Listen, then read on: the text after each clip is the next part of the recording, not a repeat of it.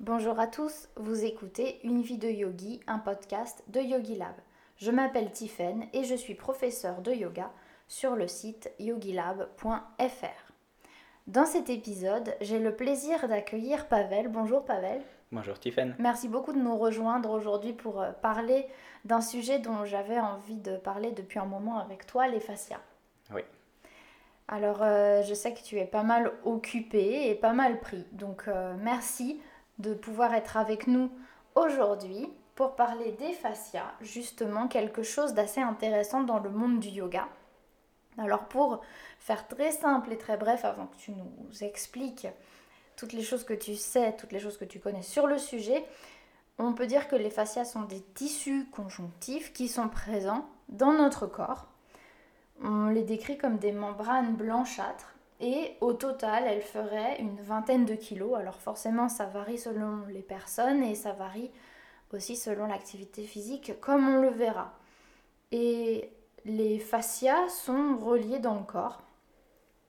Ce qui signifie que pour, euh, faire pour vulgariser, j'espère que tu feras pas la grimace, on peut dire qu'en gros quand on a mal dans le bas du dos, ça peut très bien venir euh, euh, d'ailleurs, ça peut venir de la tête par exemple. Ça peut. À cause des fascias. Ça peut, oui. Donc c'est un peu une toile d'araignée en fait dans notre corps qui le relie. Euh, alors, toi Pavel, tu, tu donnes des, des, formations sur le cerveau. Oui. Et justement, j'ai cru comprendre que les fascias, eh bien, on en a même dans le cerveau.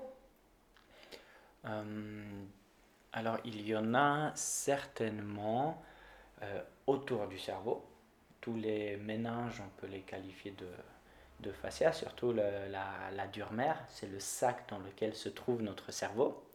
Alors dans le cerveau, on a du tissu conjonctif.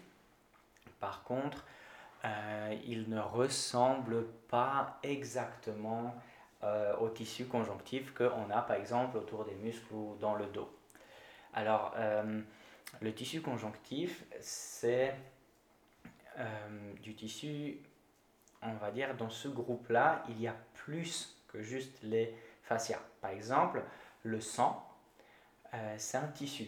Dans le corps humain, d'un point de vue euh, d'un point de vue biologique, histologique, d'un point de vue médical, le sang, on le qualifie de tissu et c'est un tissu conjonctif. Et euh, ben, il y a du sang dans le, dans le cerveau, bien sûr, il y a des veines qui, et, des, et des artères qui, qui nourrissent, qui nourrissent le, cerveau. Elles ne sont pas directement en contact avec, avec les neurones, mais si on prend l'ensemble du cerveau, on peut dire qu'il y a du tissu conjonctif et des fascias dedans. Des fascias qui, eux, par contre, euh, ne sont pas euh, du tout nourris par, par, Enfin, pas directement par le sang. Hein. C'est surtout du, du, collagène et en grande majorité de l'eau, n'est-ce pas? Là, il ne s'agit pas du tout de, de, circulation sanguine avec les fascias. Avec les fascias, non. C'est bien le fascia pour se rendre compte de ce que c'est. C'est si, euh, par exemple, vous avez, ou euh, toi, par exemple, Tiffen, si euh, tu as été en contact avec de la viande, alors euh, je sais que chez les yogis, il y a une grande partie qui sont végétariens, mais euh, dans votre entourage, il y a certainement des gens qui mangent de, la viande. Alors si vous regardez un blanc de poulet, il y a une sorte d'enveloppe euh, autour de ce blanc de poulet qui se termine par une petite cordelette qui est un tendon. Et tout ça, justement, c'est des, euh, des fascias, c'est du tissu conjonctif. Alors tu as dit une chose intéressante, c'est des fibres et de l'eau. Pour être précis, c'est exactement ça. Il y a deux choses en plus. Il y a de la matrice extracellulaire, c'est d'autres molécules euh, qui, qui, ont des, des, noms chimiques comme des protéoglycanes, c'est des molécules un peu de sucre, de protéines, de graisse. Et aussi, il y a des cellules, des cellules euh, vivantes, parce que le fascia, c'est un tissu qui est vivant et il se compose de quatre éléments, euh, de la matrice extracellulaire, de cellules, de fibres, entre autres collagène, mais ça peut être d'autres fibres, et, euh, et de l'eau, beaucoup d'eau. Donc les, les fascias sont, sont, vivants, tu viens de le dire, oui. ça c'est intéressant. Et euh, ça signifie que ça peut évoluer, ça peut changer. C'est pas vraiment, euh, tu vois, c'est pas comme les os par exemple, nos os ne, ne, changent pas avec, enfin ils peuvent changer avec le temps, mais c'est minime. Là, les fascias, il y a une activité quand même un petit peu plus grande, un changement plus grand qui est possible. Oui, alors les fascias englobent aussi les os. Mm. On ne peut pas vraiment séparer le fascia des, des, des os. le, le, fascia, ça englobe les muscles, ça englobe du tissu conjonctif, ça englobe des nerfs, ça englobe aussi des os. C'est pas quelque chose qui est séparé du reste de, de, ces structures. Et le reste de ces structures sont aussi vivantes. Il y a des cellules à, à l'intérieur, euh, mais le fascia, effectivement, il a une capacité d'adaptation qui est grande, qui est vraiment très, euh, très grande. C'est un tissu qui vit et effectivement, en fonction de ce qu'on fait, de comment on vit, il va changer. C'est génial, ouais. Notre mode de vie, donc, euh, là, on commence à avancer un petit peu dans ce, dans ce que je voulais justement partager avec les yogis. notre mode de vie va un peu dessiner finalement la santé de nos fascias, on peut dire ça en quelque sorte. C'est ça, exactement. Et que ce soit les, les fascias superficiels et fascias profonds, parce que je sais qu'on a des fascias qui sont sous la peau, juste sous la peau, d'autres qui sont beaucoup plus profondes. Tu parlais des organes et des os qui sont eux aussi concernés par les fascias. Donc ça, c'est fascia profond. C'est ça. Euh, le, le, tissu conjonctif euh, et, euh, et, les fascias, c'est c'est une sorte de, de tissu d'intérieur, de, de, remplissage.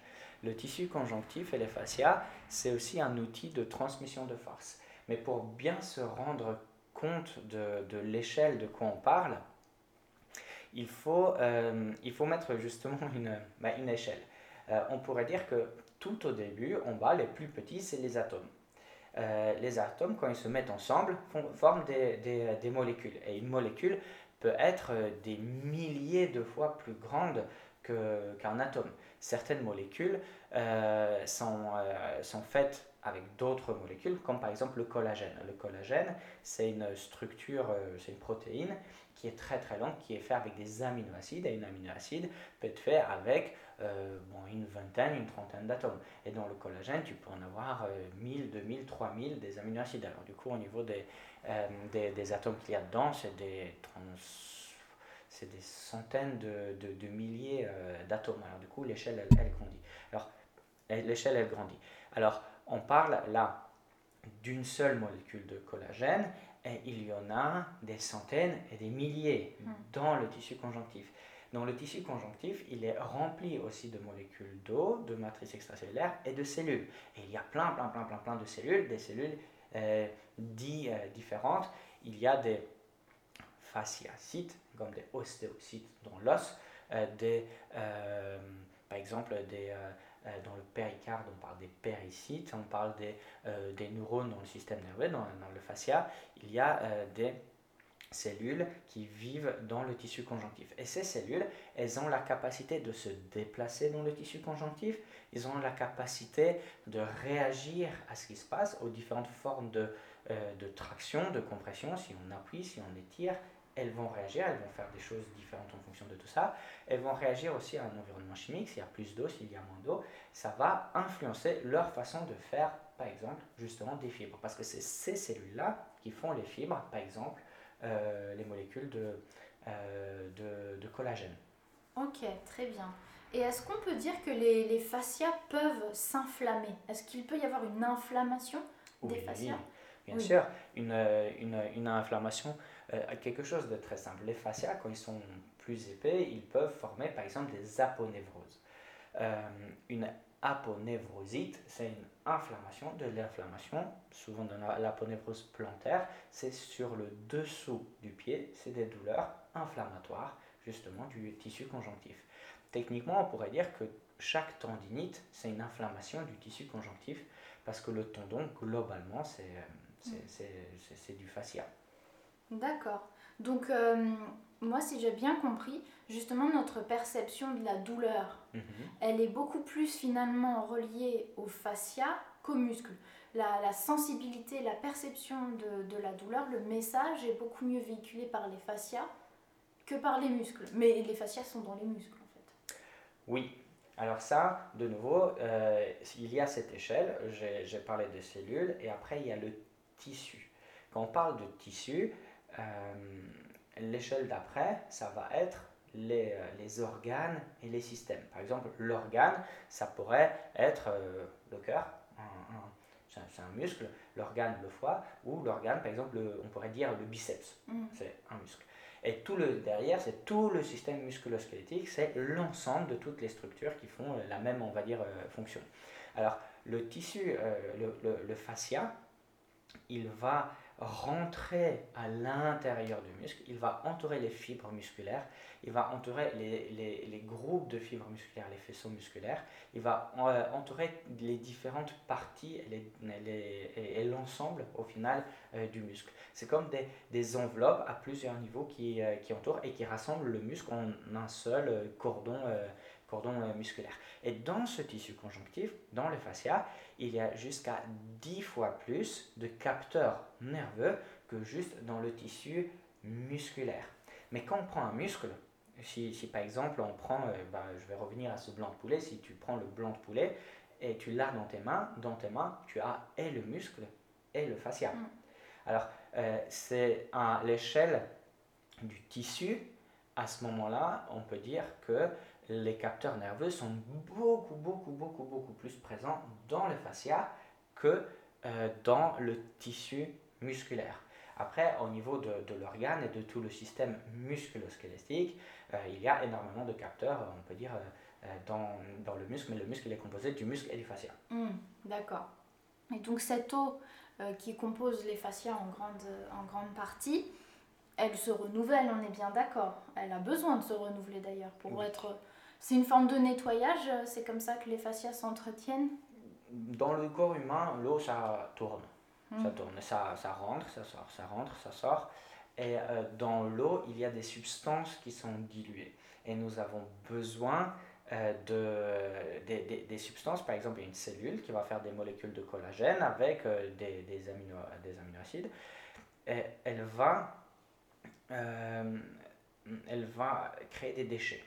Et euh, la cellule, elle n'a pas la possibilité d'envoyer euh, le, le, déchet directement euh, à, à, la déchetterie. Il faut un moyen de transport.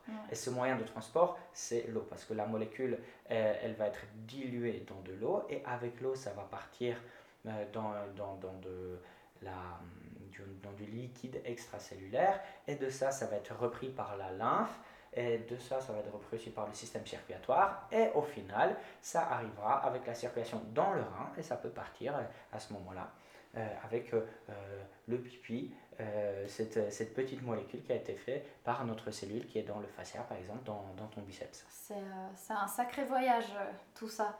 Et donc effectivement, cette eau, elle va être renouvelée, si j'ai bien compris, par deux choses. Déjà une bonne hydratation, la base, et puis aussi une, une, sorte de stimulation du corps, vraiment mécanique. Donc, euh, par exemple, des étirements comme on peut faire au yoga.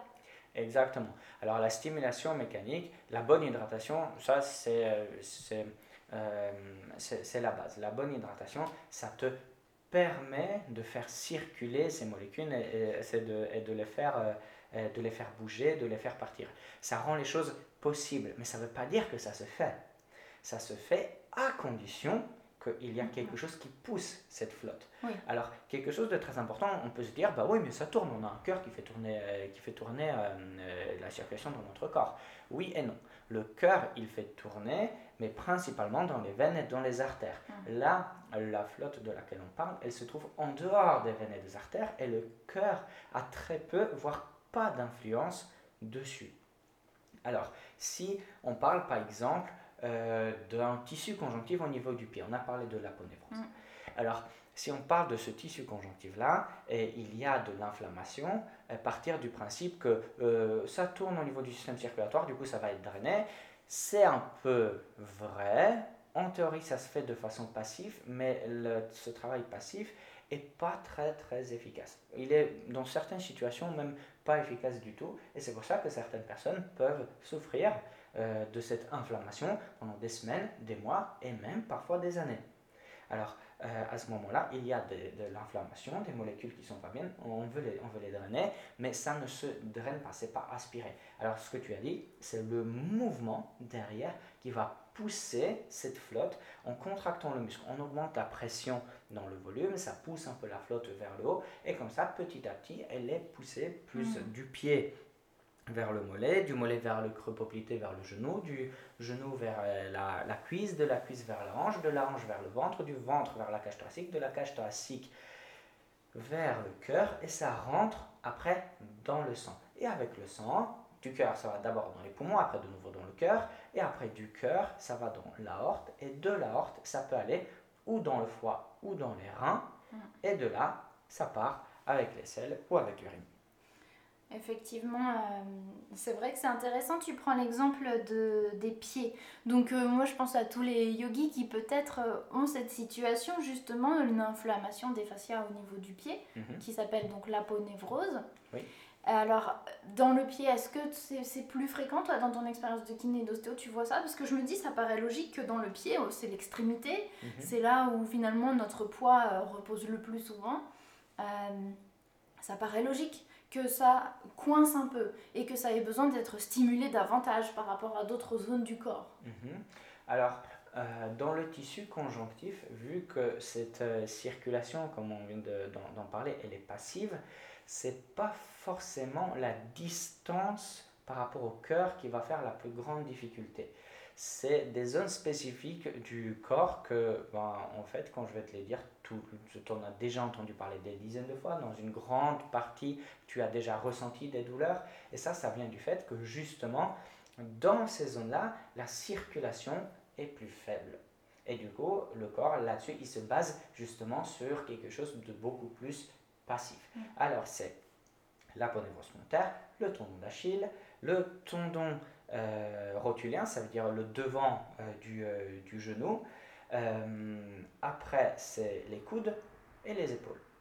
Globalement, c'est là où il y a le plus ben, de tendinite, le plus d'inflammation liée au système, au système musculo-squelettique. C'est là où il y en a le plus parce que c'est des zones qui sont faiblement vascularisées. Il n'y a pas beaucoup de veines et d'artères qui vont nourrir ces, ces, ces zones-là. Euh, dans ces zones-là, ce qui est crucial, c'est l'équilibre chimique global du corps, c'est-à-dire la quantité de différents types de poisons que tu mets à l'intérieur de toi. Et euh, franchement, euh, on s'en met tous du poison. même les végétariens les plus pieux vont avoir tendance parfois à prendre quelque chose qui aura tendance à les empoisonner parce que même s'ils font les plus grands efforts du monde. Sur les légumes, il y aura un peu de, euh, de toxines et tout ça. Mais c'est pas forcément très grave, on a un foie qui est responsable de prendre ça et de le virer de notre corps. Mhm.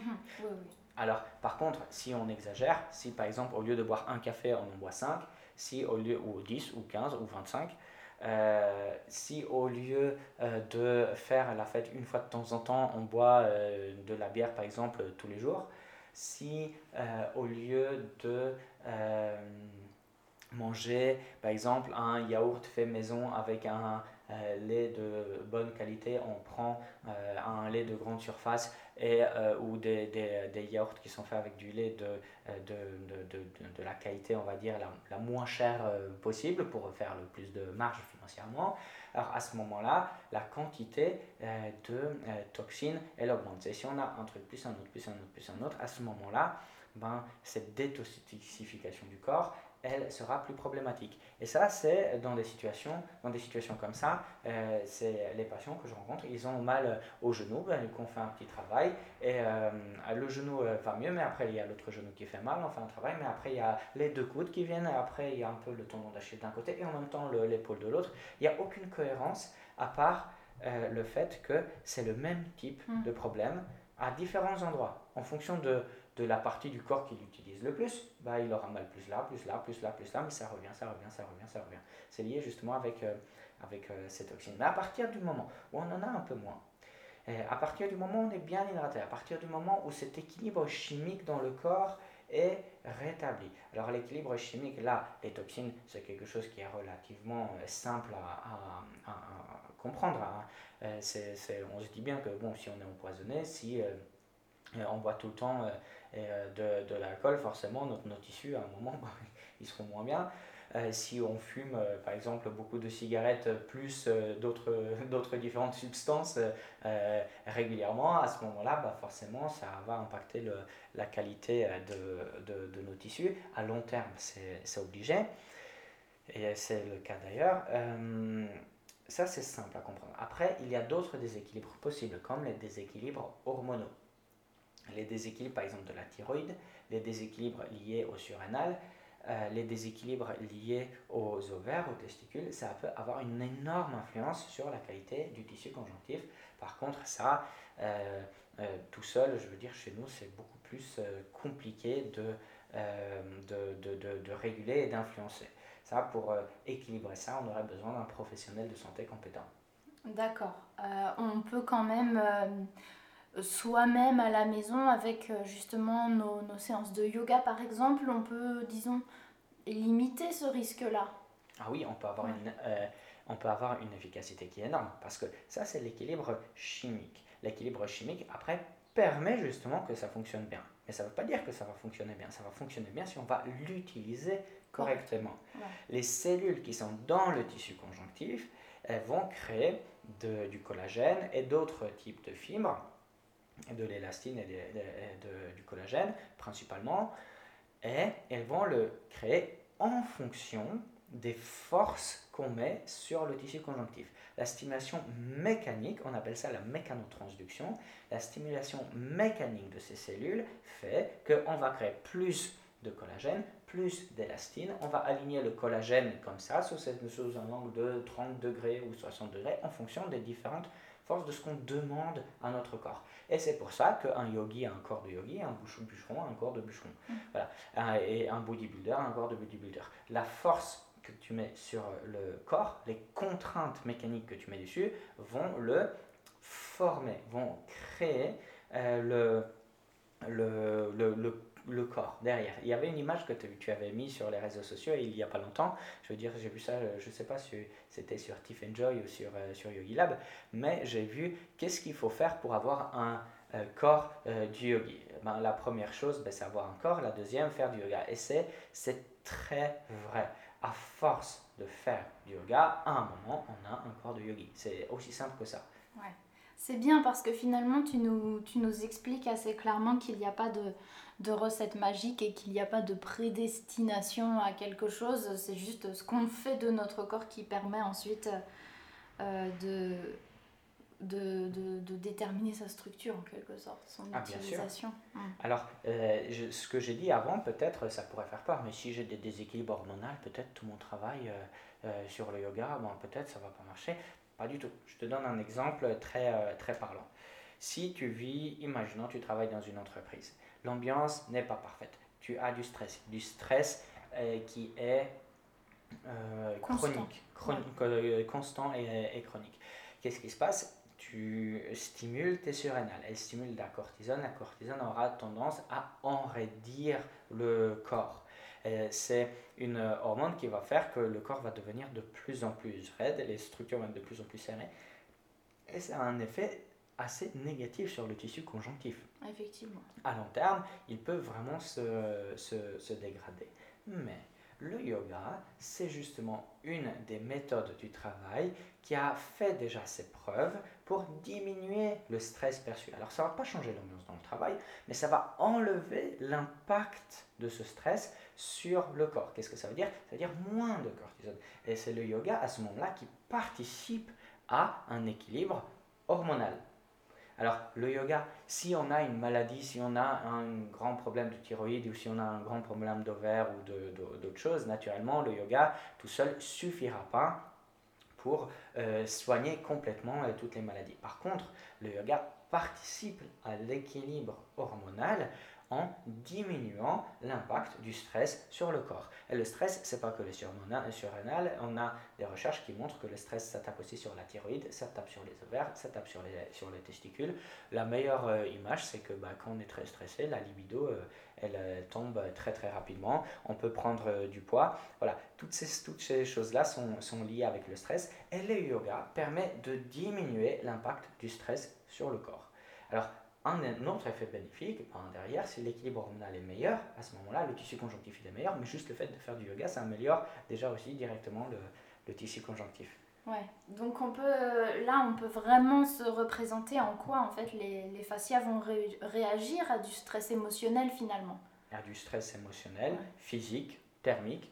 Euh, le, le, le, stress, ça fait une cascade euh, assez complexe, neurologique, endocrinienne, immunitaire. Si quelqu'un euh, a, je sais pas, des démangeaisons, de l'eczéma, si quelqu'un a des, un, intestin qui est un petit peu fragile, si quelqu'un a des douleurs chroniques, il sait très bien, tout le monde qui, qui a ne serait-ce qu'un petit pépin qui a tendance à revenir régulièrement, tout le monde sait que en période de stress, ça revient plus, plus fort, plus vite et ça reste plus longtemps s'il y a plus de stress. Ouais, c'est un peu, on va dire, euh, l'allumage du système nerveux sympathique euh, qui fait que derrière, euh, alors parce que là on est sur les fascias, je, vais, je vais parler des fascias, mais que derrière les fascias justement vont réagir.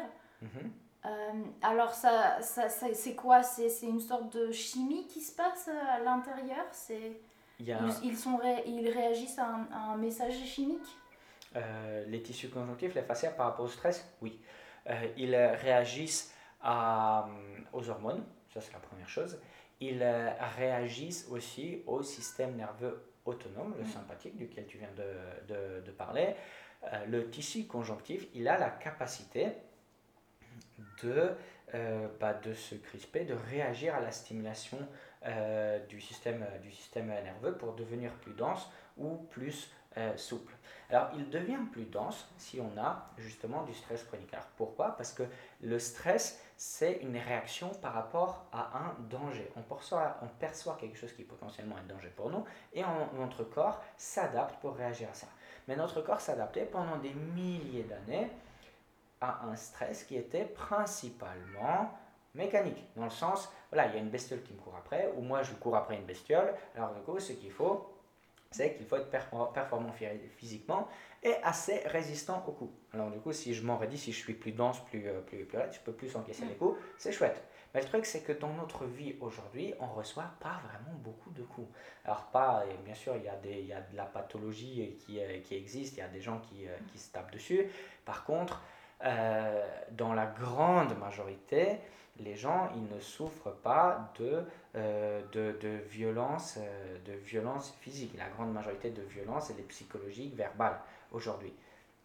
Dans, on va dire, dans les pays, euh, dans les pays développés, hein. bien sûr, il y a, il y a, il y a d'autres... Il faut mettre tout dans son, dans son contexte. Et elle va causer cette violence justement psychologique, un stress supplémentaire qui, ce stress, va impacter les fascias. Et donc là, on est dans un beau cercle vicieux finalement. C'est ça, le tissu conjonctif, il va, il va, se, il va se crisper.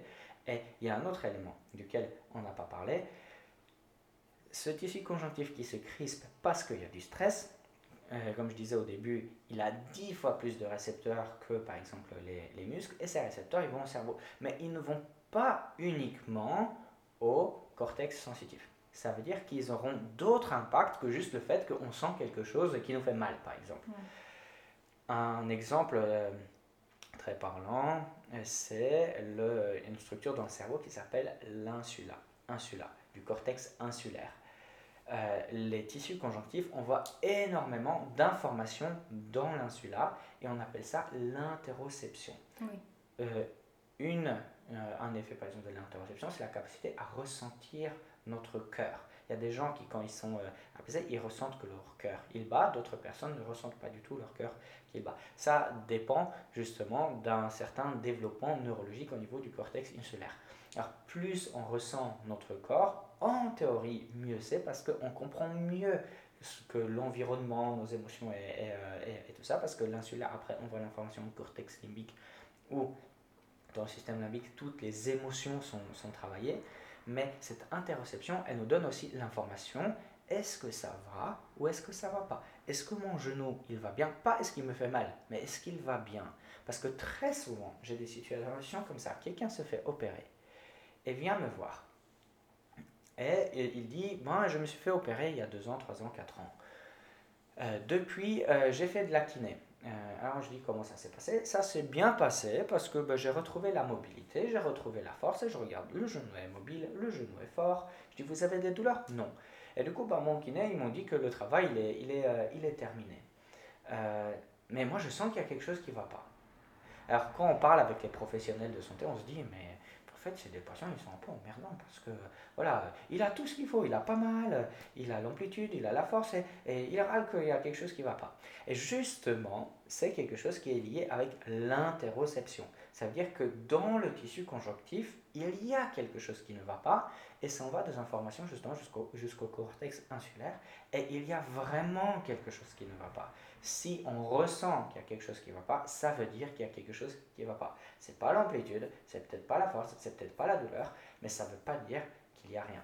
Mm. Alors, même si quelqu'un nous dit, oui, cette douleur, elle est juste dans la tête, même si elle est juste la tête, même si c'est des neurones qui se sont câblés d'une façon euh, particulière et spécifique qui fait qu'on a l'impression qu'il y a quelque chose qui ne va pas, à ce moment-là, ça veut dire qu'il y a réellement quelque chose qui euh, ne va pas. Et du coup, c'est pour ça que la souffrance, il ne faut pas euh, faire semblant et les professionnels de santé ne devraient pas euh, mettre ça un peu et ridiculiser la souffrance euh, des, des, patients en disant que c'est juste dans leur tête ou euh, que non, il n'y a rien, qu'ils ne devraient jamais dire vous n'avez rien. Ils peuvent dire je ne vois rien sur cette radio, je ne vois rien sur cette image, je ne trouve rien dans le genou. Ça, c'est des réponses qui sont correctes. Ça ne veut pas dire vous n'avez rien. Parce que si le patient il dit j'ai un problème, ça veut dire qu'il a un problème. Oui, c'est vrai que le, c'est dans la tête, on, l'entend beaucoup dans le sens où euh, on va sous-entendre que c'est quelque chose qu'on a inventé, alors que bon, bah, si c'est dans la tête, c'est que c'est bien présent, hein, parce que si on est bien capable de percevoir quelque chose, c'est ce qui se passe dans notre tête, justement. Oui, c'est bien ça. Ouais. Euh, alors une dernière, euh, pas une dernière chose, mais une chose assez importante que je voulais aborder avec toi. On dit, on dit souvent, tu sais, en yoga, on étire les hanches et il y a des émotions qui peuvent venir. Donc tu nous as bien expliqué que, que le stress émotionnel va amener, on va dire, pour faire simple, un enraidissement au niveau des fascias. Et justement, euh, c'est vrai que ça arrive parfois euh, que moi je vois des élèves, ça arrive qu'ils craquent pendant un cours, que, que je sais pas, ils s'étirent et ça libère quelque chose, il y a quelque chose qui s'est libéré. Alors ça peut être avec des pleurs ou alors ça peut être que la personne derrière elle est, rayonnante, on voit qu'elle s'est libérée de quelque chose. Et alors, est-ce que c'est un peu euh, des, inventions un peu perchées de, profs de yoga ou, est-ce qu'il y a quelque chose de concret là-dedans? Est-ce qu'on peut vraiment se dire, j'ai fait le pigeon, ça m'a étiré intensément les hanches et ça a débloqué quelque chose? Oui, euh, on peut dire ça. Et c'est quelque chose qui, est, euh, qui est étudié. Parce qu'en ostéopathie et en thérapie manuelle, on voit des, réactions comme ça régulièrement. Et euh, il y a plusieurs personnes qui se sont posées les questions euh, comment, ça, comment ça marche. Et on s'est rendu compte que euh, le fait de faire quelque chose dans le corps, ça change très fortement l'activité dans le cerveau. Et d'un autre côté, c'est logique, c'est bourré de capteurs nerveux, il y en a des tonnes, il y en a vraiment beaucoup, ils envoient tous des informations au cerveau et le cerveau il réagit par rapport à ça. Alors, si par exemple tu as une tension dans ta hanche, alors peu importe euh, l'origine de cette tension, là, elle est là, elle est présente, elle est présente tout le temps. Les capteurs nerveux en permanence bombardent ton cerveau qu'il y a un truc qui va pas, il y a un truc qui va pas, il y a un truc qui va pas. Alors ton cerveau, il a des mécanismes pour diminuer ça et faire en sorte que tu puisses te concentrer sur d'autres trucs. Du coup, tu n'as pas l'impression que ton hanche, ta hanche t'embête tout le temps, tout le temps, tout le temps, tout le temps, tout le temps. Par exemple, quand tu manges, tu peux te concentrer sur la nourriture, à ce moment-là, elle t'embête euh, par exemple un peu moins. Mais à force de taper tout le temps sur le système, le système commence à réagir et le cerveau devient sensible à différents endroits. Alors comme, comme je le disais, c'est pas juste le cortex sensitif, il y a aussi l'insula, il y a aussi dans le système limbique et ça peut, le cerveau, il peut coupler ça avec euh, des zones qui réagissent émotionnellement. Si quelqu'un a eu des douleurs pendant très très très longtemps, c'est que la douleur, ça peut vraiment taper sur le système. Alors, il y a des gens qui arrivent à avoir une dépression parce qu'ils ont mal. Et les gens, euh, après, il y a des professionnels de santé qui disent Ouais, mais il est déprimé, c'est pour ça qu'il a mal partout. Si, euh, bon, il va soigner un peu sa tête, son corps, il ira mieux. Mais le truc, c'est que c'est pas ça très souvent, si on a mal partout, à un moment, bah, on n'est pas de bonne humeur. Et c'est quelque chose qui est tout à fait, tout à fait logique et justifié. ça ne veut pas dire qu'on a un pet au casque, ça veut dire qu'on a un problème dans le corps. Et ce problème dans le corps commence à nous taper sur les émotions et sur le système. Ce qui est logique, parce que si on a mal tout le temps, à ce moment-là, bah, c'est assez compliqué d'être rayonnant. Oui, ah oui, c'est sûr. Alors, euh, les émotions, à ce moment-là, dans le corps et dans le cerveau, cerveau, c'est pas quelque chose qui est extrêmement séparé de, du système musculo-squelettique. Quand tu es joyeuse, tu le ressens dans ton corps. Mm. Quand tu es stressé, tu le ressens dans ton corps aussi. Alors du coup, il y a du cortex sensitif, il y a du tissu conjonctif, c'est palpable. Un corps qui est stressé, un estomac qui est stressé, quand on met les mains dessus, on ressent qu'il est tendu. Alors tout ça, ça tape dans différentes zones du cerveau. Alors quand tu commences à étirer ça, quand tu commences à étirer quelque chose qui s'est stressé, qui, qui, a été tendu parce qu'il y a eu du stress, parce qu'il y a eu de la tristesse, parce qu'il y a eu une émotion qui était euh, très, euh, très, très forte, peu importe euh, l'origine, on va dire, de la situation qui a rencontré cette, cette émotion, alors à ce moment-là, tu vas taper sur le même circuit neuronal que la situation. Mais là, tu le fais avec douceur, tu le fais dans un environnement où tu te sens en sécurité et parfois ça peut lâcher. Si ça lâche au niveau du tissu, il y a des chances aussi que ça lâche au niveau de la sensibilité du système nerveux. On le sait parce qu'on l'a vu. On a vu ça avec aujourd'hui l'imagerie euh, du cerveau. Il y a des ostéopathes qui ont fait des recherches où ils euh, faisait avec des médecins aussi euh, un IRM fonctionnel du cerveau. Il regardait le sang, où est-ce qu'il passe beaucoup, quelle partie du cerveau est très active. Il faisait un traitement ostéopathique et après il regardait de nouveau le, le, cerveau et on voyait que l'activité cérébrale avait changé, y compris dans les zones qui sont responsables des émotions. Alors, les traitements ostéopathiques, est-ce que c'est très différent du yoga? Non, c'est juste euh, qu'en ostéopathie, c'est le thérapeute qui va aller chercher l'attention, il va la travailler. Et en yoga, ben, c'est nous qui faisons, euh, euh, qui étirons le tissu conjonctif pour faire relâcher des, des, choses. Une bonne attitude un peu méditative aide. C'est un peu plus facile de se mettre dans cette attitude là quand on est allongé en détente sur la table. Mais le principe du yoga, ces arrêts de fluctuation mentale, comme le dit Patanjali, euh, c'est aussi d'avoir cette attitude pendant euh, les, euh, les, exercices. Et ça a un effet guérisseur à vraiment beaucoup de niveaux, pas juste le confort, par exemple, du dos et pas juste étirer des muscles. C'est beaucoup plus profond que ça. C'est assez incroyable. Finalement, maintenant, tu nous as vraiment tissé, tu nous as tissé une belle toile euh, pour faire. Euh, alors, c'est même pas volontaire, hein, c'est pas un jeu de mots avec les fascias, mais euh, ça fait une belle toile. On comprend vraiment bien maintenant en quoi les émotions peuvent impacter, en quoi les étirements peuvent impacter. La pratique du yoga, pour ça, c'est vrai que c'est vraiment génial. Bon, alors, bien sûr, c'est pas moi qui vais dire le contraire, hein, mais je commence à comprendre aussi pourquoi tu recommandes le yoga à tes patients. Ça, ça a un impact sur la tête et sur le corps qu'on peut vraiment comprendre par le biais des explications sur les fascias. Alors merci beaucoup pour, euh, pour ces explications. J'espère que, j'espère que ça vous aura apporté des, des clés pour, euh, bah pour vous motiver parce que je sais que quand on échange, vous, vous perdez parfois la motivation, c'est normal, on ne peut pas l'avoir à 100% tout le temps. Mais alors voilà une belle raison de, de continuer à, à pratiquer. Euh, merci Pavel pour tes explications. C'était vraiment passionnant. Je pense que tu, tu, euh, tu vas peut-être avoir des, des, questions par rapport à tout ça. Très bien. Euh, Avec plaisir. Je pense, que, je pense que ça amènera des questions, mais en tout cas, c'était passionnant. Donc, merci beaucoup. Est-ce qu'il y a autre chose, une dernière chose que tu voulais ajouter sur les fascias ou... Oui, il y a quelque chose qui me, qui me vient euh, à l'esprit.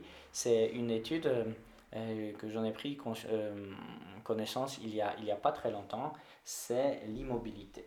Alors l'immobilité, ben, un peu l'inverse, euh, du yoga qui est basé sur, euh, sur le mouvement. L'immobilité, euh, c'est quelque chose qui a tendance à avoir un effet très négatif sur le tissu conjonctif. Il doit être souple, il doit être élastique, pour nous permettre une bonne circulation, une bonne fonction nerveuse, pour, euh, pour permettre une bonne digestion, pour la santé de la colonne vertébrale. Notre corps, il doit être souple. Et notre corps envoie des dégâts sur le tissu conjonctif à partir de 45 minutes d'immobilité. Alors 45 minutes, c'est pas beaucoup. Si par exemple tu travailles deux heures sur ton ordinateur et tu fais pas de pause, déjà il y a des dégâts. Euh, alors, bien sûr, c'est des dégâts qui sont tout petits, et avec un tout petit peu d'activité physique, tu peux euh, très rapidement euh, les, les, les, diminuer. mais il faut essayer d'avoir une hygiène de vie, il faut mettre du mouvement dans notre vie, il faut en mettre plus. Si on a euh, un travail de bureau euh, où on est assis pendant 3 heures avant la pause du midi et 3 heures après euh, la pause, ou 4 heures avant, 4 heures après, alors à ce moment-là, ça vaut le coup toutes les heures de se lever et de faire 2-3 petits étirements. Un petit chien tête en bas, un petit chien tête en haut et hop, c'est reparti. C'est ça. Super. Bah écoute, merci beaucoup Pavel. on se retrouve bientôt pour un prochain épisode. Les yogis, vous savez ce qu'il vous reste à faire. Et puis, et puis, je vous souhaite une bonne journée à tous. À bientôt. À bientôt.